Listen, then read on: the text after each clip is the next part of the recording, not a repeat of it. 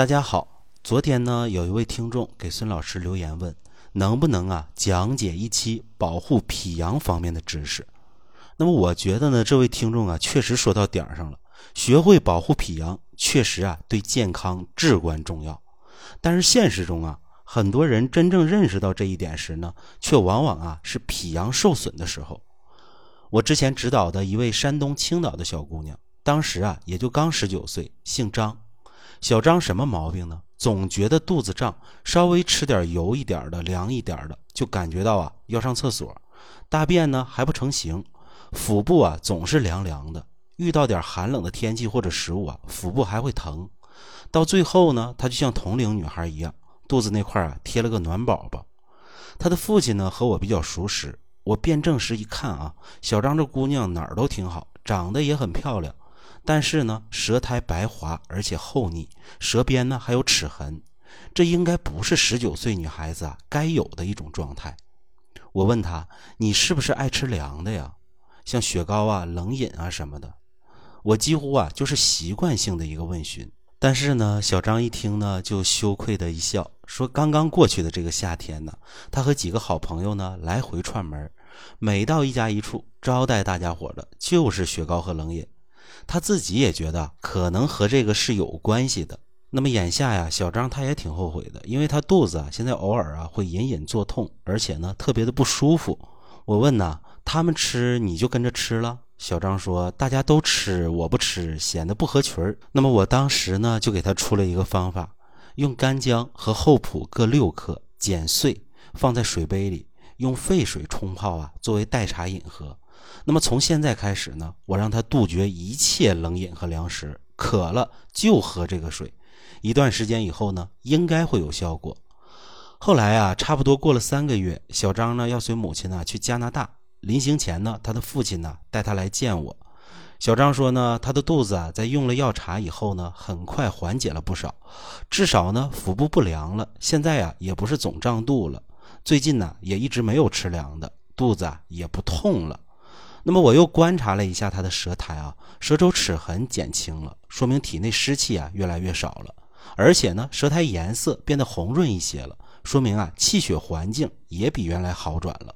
那么我又嘱咐了一下小张到国外后的一个饮食和生活注意事项，然后呢，我又给他带了几盒百针元气膏，让他到国外呢作为啊早餐应用，好好把脾胃、气血、元气、脾阳养一养。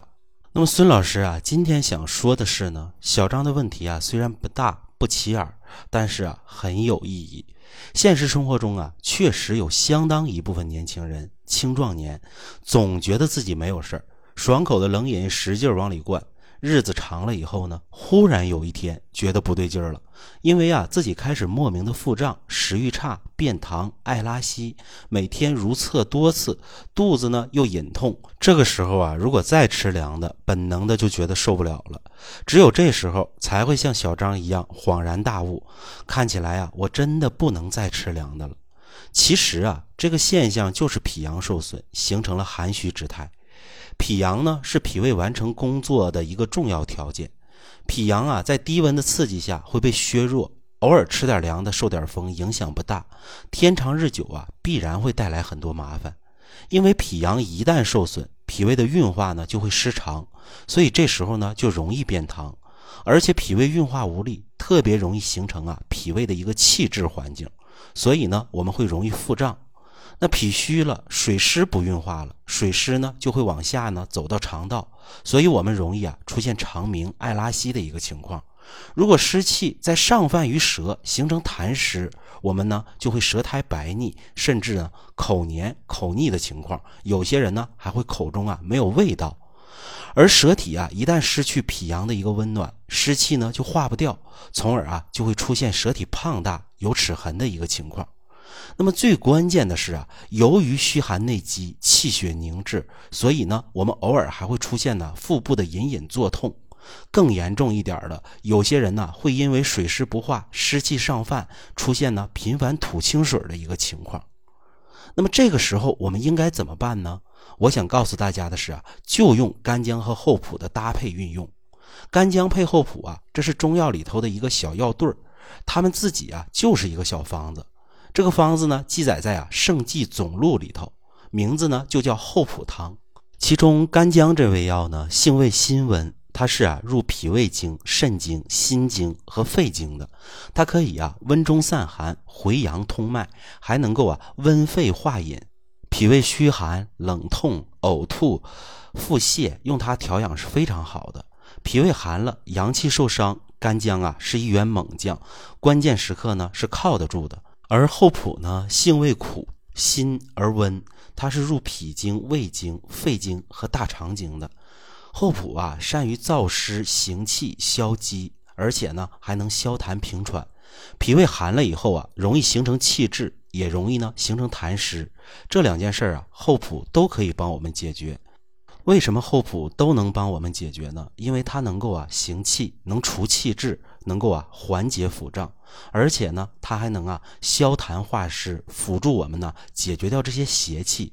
因此呢，厚朴和干姜搭配啊，不仅可以用来治标，还能辅助干姜加大温阳力度，是难得的标本兼治的一个黄金搭档。所以说呢，干姜配合厚朴是实用的小药对，我们应该啊对它烂熟于心。